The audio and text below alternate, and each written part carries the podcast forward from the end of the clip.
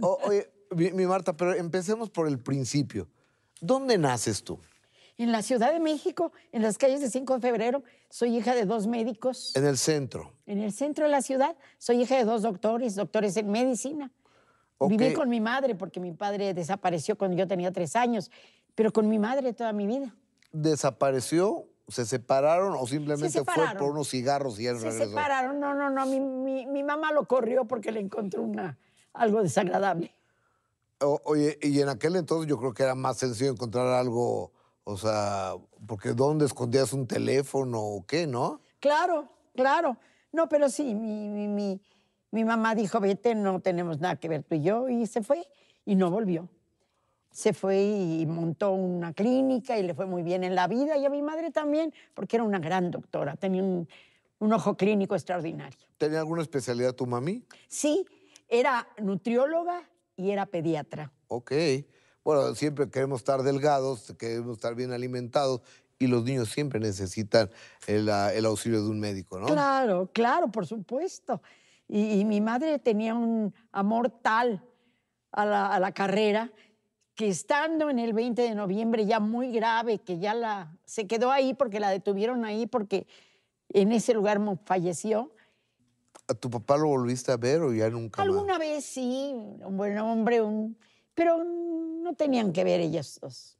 Y tú tampoco tuviste un, No, nada que ver con él tampoco. ni cariño, ni acercamiento, ni nada. Nada, fíjate que tengo unos hermanos que no conozco, pero mis hermanas me buscaron cuando mi padre estaba, mi padre estaba muy grave porque querían en alguna forma alguien quería robarle la herencia y tenía yo que firmar.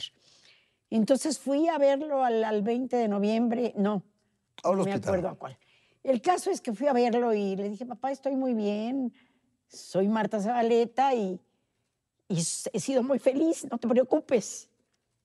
Y él nada más me hizo, "Mm". quise que se llevara un buen recuerdo. ¿no? Claro. Oye, ¿y qué es lo que te une, por ejemplo, mi querida Marta, a la empresa Televisa, donde entiendo que empiezas a trabajar siendo joven? Pues joven? fue el tercer minuto que cambió mi destino, ¿El primer minuto cuál fue? la muerte de mi abuela. ¿Qué edad tenías tú cuando tu abuelita Siete murió? años y mi madre y yo nos quedamos solas. Fue, fue grueso. ¿Cómo Fue se llamaba tu difícil. abue? Guadalupe Cruz, viuda de Belmont, decía ella, porque se firmaba como viuda. ¿Y cómo recuerdas a tu abuelita? Ay, era una mujer cálida. Voy a ponerme a chillar, se me va a correr el maquillaje. Esto, muy cálida, una mujer muy, muy cálida. Murió de, en, el, en, el- en el- en la sala, en- con- junto a mi madre. Mi madre la cuidaba y la, bueno. Y, y- y- y murió de cáncer, murió invadida de cáncer. Maldita enfermedad, ¿no? Ay, sí, terrible. Y mi madre decía que ella tenía la culpa porque le habría tenido que exigir a su maestro que la operó, que le quitara todo ovarios y matriz, y él nada más le quitó ovarios. Y, y- y, bueno, respetaba, respetaba a su maestro, y, pero decía yo tenía que haberle exigido que le quitara todo. Es que mira, no lo sabemos, pero yo he escuchado que matriz que no da hijos da tumores. Tú, tú lo has oído también, ¿no? Bueno, pero ella tuvo un, hijos, tuvo su primer hijo muy lamentable. Ella vivía en Monterrey en aquella época, yo tengo por eso el apellido Valdés con ese. Esto vivía en Monterrey y, y- y su marido allá murió, le dio cáncer, le había dado un hijo. Estaba muy cerca en ese momento el valle del, de- del Yaqui, que había sido atacado, y le quemó la casa con el niño dentro, figúrate tú. que qué son terrible, ¿no? tragedias, ¿no? Terrible, terrible.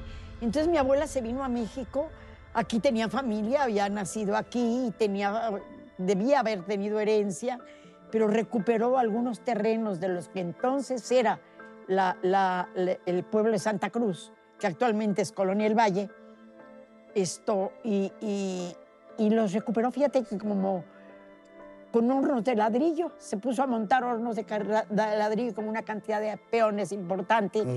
Y bueno, terminó recuperando parte de su herencia con esos terrenos. Era una mujer fuerte. Y mi madre también era una mujer fuerte. O sea, vengo de familia de mujeres fuertes. De, de mujeres con carácter. Y, y muy productivas. Mi abuela, imagínate tú, eh, manejando peones.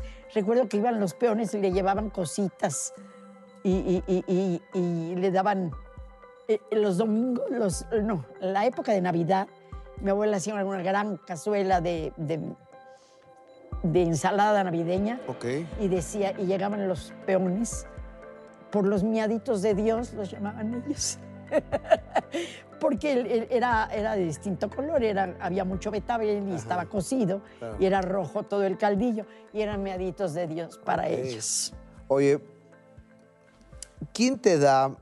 eh, Bueno, eh, ese es el primer minuto que cambia tu destino, la muerte de tu abuelita. Sí. El segundo minuto que cambia tu destino, la... muerte de mi madre.